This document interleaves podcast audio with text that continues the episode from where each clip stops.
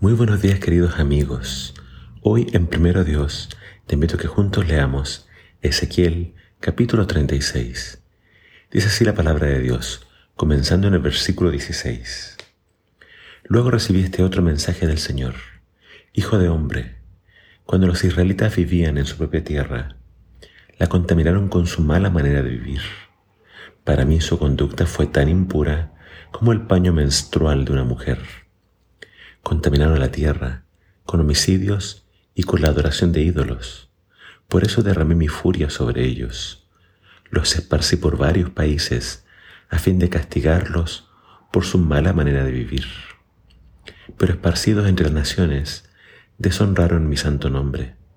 Pues las naciones decían, estos son el pueblo del Señor, pero Él no pudo protegerlos en su propia tierra. Entonces me preocupé por mi santo nombre al cual mi pueblo trajo vergüenza entre las naciones. Por tanto, da este mensaje a los israelitas de parte del Señor soberano. Los llevaré de regreso a su tierra, pero no porque lo merezcan, sino para proteger mi santo nombre, que deshonraron mientras estaban esparcidos entre las naciones. Mostraré cuán santo es mi gran nombre, el nombre que deshonraron entre las naciones.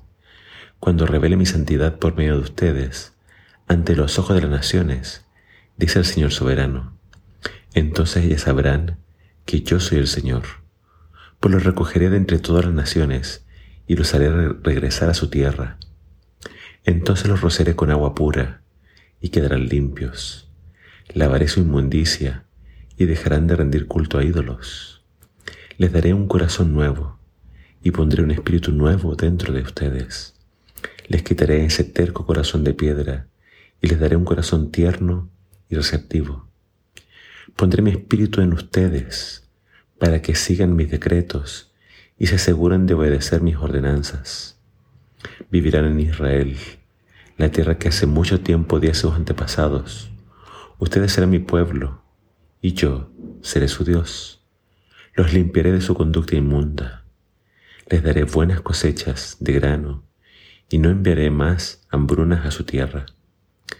Les daré abundantes cosechas de sus árboles frutales y sus campos, y nunca más las naciones vecinas podrán burlarse de su tierra a causa de las hambrunas. Entonces recordarán los pecados que cometieron en el pasado y se avergonzarán de ustedes mismos por todas las cosas detestables que hicieron. Sin embargo, recuerden, dice el Señor soberano, que no lo hago porque lo merezcan. Oh Israel, pueblo mío, Ustedes deberían estar totalmente avergonzados por todo lo que hicieron. Este capítulo está hablándonos ya de la restauración. Se habla de restaurar las ciudades.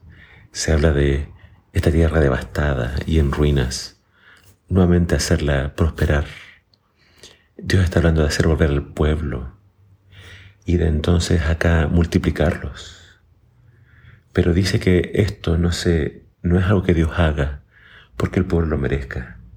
No, si Dios los sacó de esta tierra fue porque ellos la habían contaminado.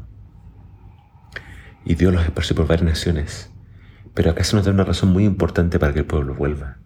No es por sus méritos, no es porque lo merezcan, sino que Dios lo hace para salvaguardar su propia honra, su nombre, el cual estaba siendo mancillado, y siendo una burla para las demás naciones. Por eso Dios los hace volver, porque algo muy importante es el nombre y la gloria de Dios. Es por eso que uno de los mandamientos dice, no tomarás su nombre en vano. Y cuando nosotros nos hacemos llamar cristianos, pero no vivimos como cristianos, entonces estamos cometiendo el mismo pecado de Israel. Estamos ensuciando el nombre de Dios. Pero la promesa más linda de este capítulo es que Dios los va a hacer volver. Y Dios los va a limpiar de sus inmundicias. Dios va a poner un nuevo corazón dentro de ellos. Va a poner su Santo Espíritu, el cual los va a llevar a la obediencia y a la fidelidad. Está demostrado de que Israel por sus fuerzas no pudo obedecer. Pero lo que va a hacer el cambio en ellos es la obra del Señor.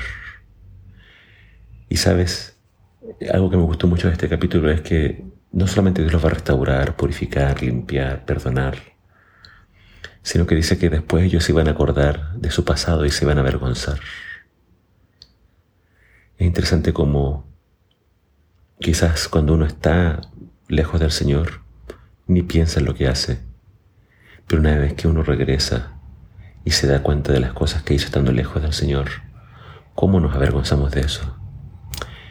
Que el Señor haga su obra completa en todos nosotros y que Él pueda darnos ese nuevo corazón.